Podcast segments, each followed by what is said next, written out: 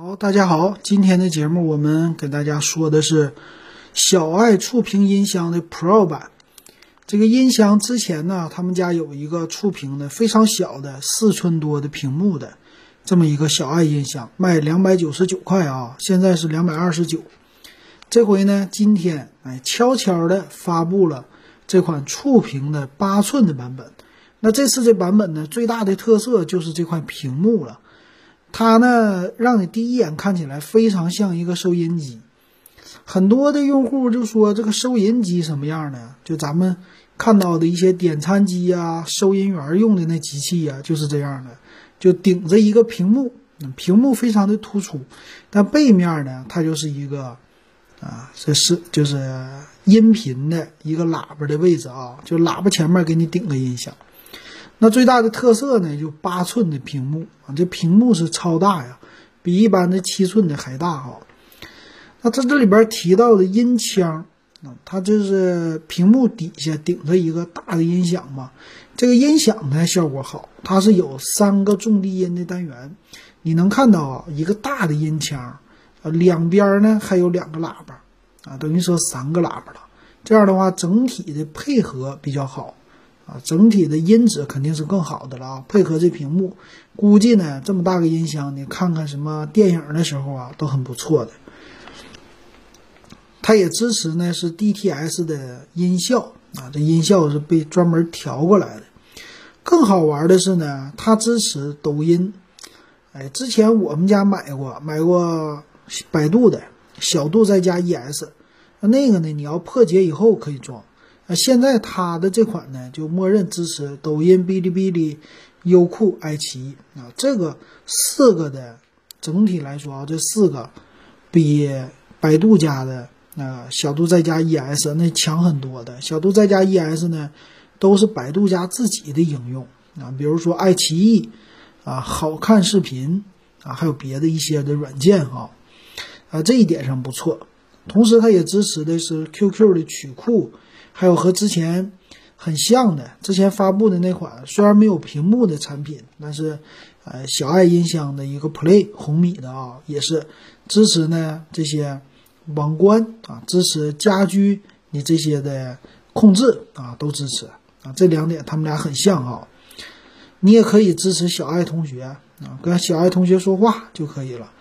那很多的用户我看了，他们呃直接。就看完我的点评之后啊，也说到啊，他们喜欢的红米那小爱音箱的地方是什么呢？哎，它支持蓝牙网关啊，这蓝牙网关可以支持很多的设备啊，我可以一个劲儿的控制啊。为什么我要买这款音箱呢？就是因为它支持蓝牙呃这个网关的，要不然我就买普通的什么小米 Play 了啊，是这样的。哎，如果有这个需求呢，大家可能会觉得支持网关啊，这个东西卖不到一百块钱，可能是最便宜的支持网关的设备了啊。那这款呢，它也支持哈。那因为支持的话呢，就可以有很多的联动，所以官方呢，它介绍说你有个智能门铃，你一摁就能看到门外是谁了啊，就这个支持很好。同时呢，这么大的设备，它前置了一个摄像头，也能跟家里边通话。可以也跟别人通话啊，就有这功能哈。但是这个别人家都有，什么小度再加 ES 啊，通过专门的 APP 也能够双向的呼叫啊，这没什么特别的。一堆剩下的呢，就是啊，给小孩看的呀，给大人看的，反正这东西还是个平板电脑嘛，很类似的哈。但是是你说话来控制的，我觉得这种呢，非常的就适合那些小朋友啊、老年人呐。对于输入啊，打输入法很费劲的，直接说话，语音直接交流就能看就能玩儿，这个挺好的。嗯，这个在家我也用过了，我们家用的时候确实整体来说很好啊。我父母现在每天都离不开了，看电视、看视频什么的都用。那这个东西还是一个平板一样的啊，看视频为主，听歌为辅。你要再干点别的，那就有点啊用不着了。为什么用他们其他的软件呢？我觉得稍微少一些。那它这里边也给你扩展了，说我们家孩子可以听歌啊，还可以听故事，睡前故事也可以让他学习啊什么的。这咱们就不多说啊。反正正常的听的功能和简单的看的功能都是有的啊，这个挺好的了。我看了也是喜马拉雅呀、蜻蜓 FM 啊，包括我的节目啊，你也能听到啊。你想听，你比如说百度，你就说小度小度啊，我想听电子数码点评，你就能听。这回呢，你就小爱同学播放电子数码点评，哎，他就给你播放最新的一期了，省事儿，对吧？省事儿，这挺好的哈。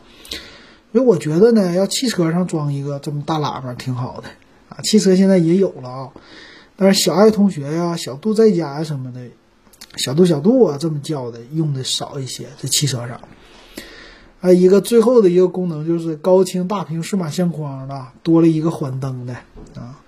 还有剩下的就是，哎，把之前的哎那四点多寸的小爱同学整个的画面给你变大了。啊，其实早就应该推出这种的啊，四寸屏幕太小了，完全不够用哈。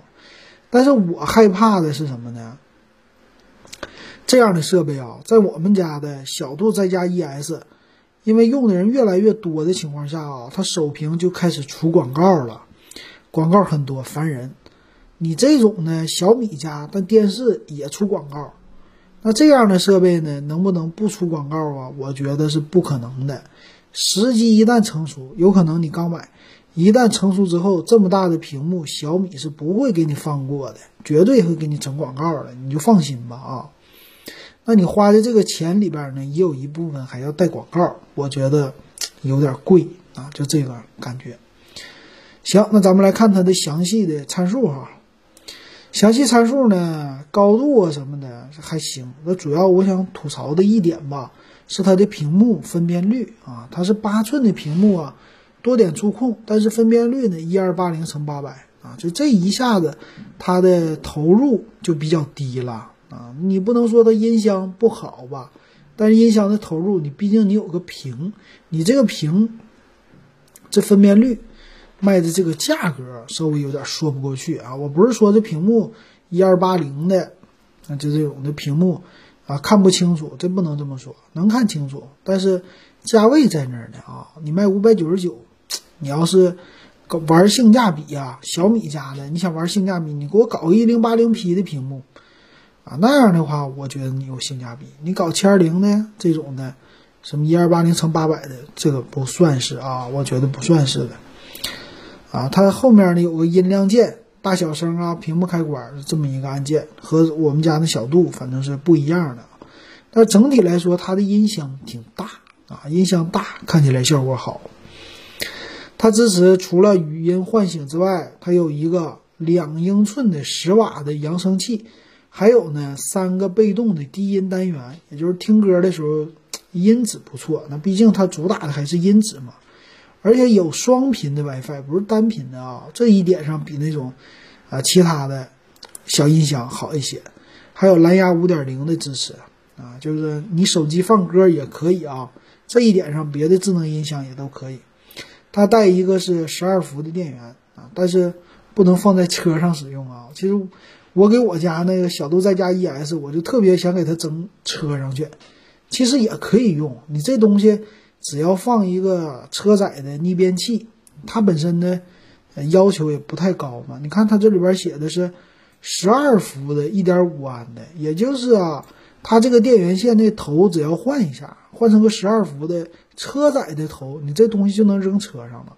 这个扔车上再开个热点，给你家孩子搁后边一看，这不也挺好吗？你车内音响就是很适合那种低配车型，就四个喇叭的。啊，或者甚至有的车两个喇叭，这喇叭不够，拿一个这个小爱音箱来凑，搞定了，是吧？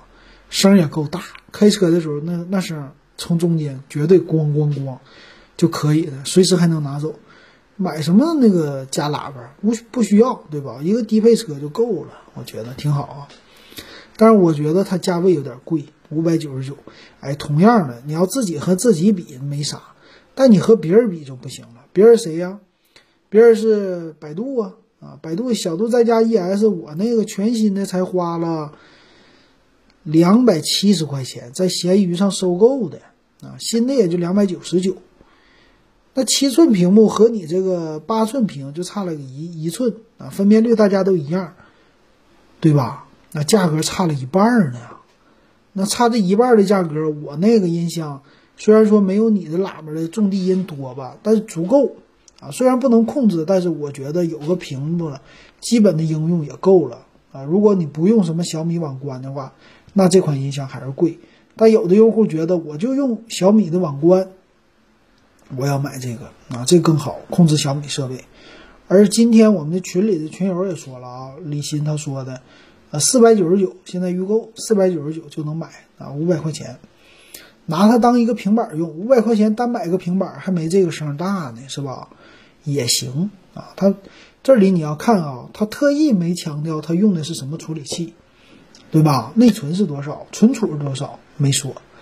哎，这有一个小猫腻儿，那这地方都能节省成本，但咱不知道哈。你别指望这玩意儿能玩游戏，你也别指望这玩意儿速度多快啊，用语音唤醒就够了啊，这是它的一个特色。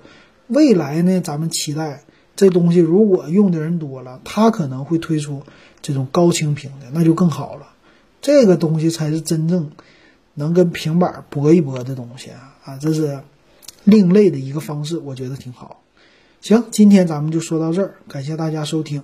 喜欢我的节目可以加我微信 w e b 幺五三，五块钱入电子数码点评的二群啊，未来还要涨价的。好，那今天就说到这儿。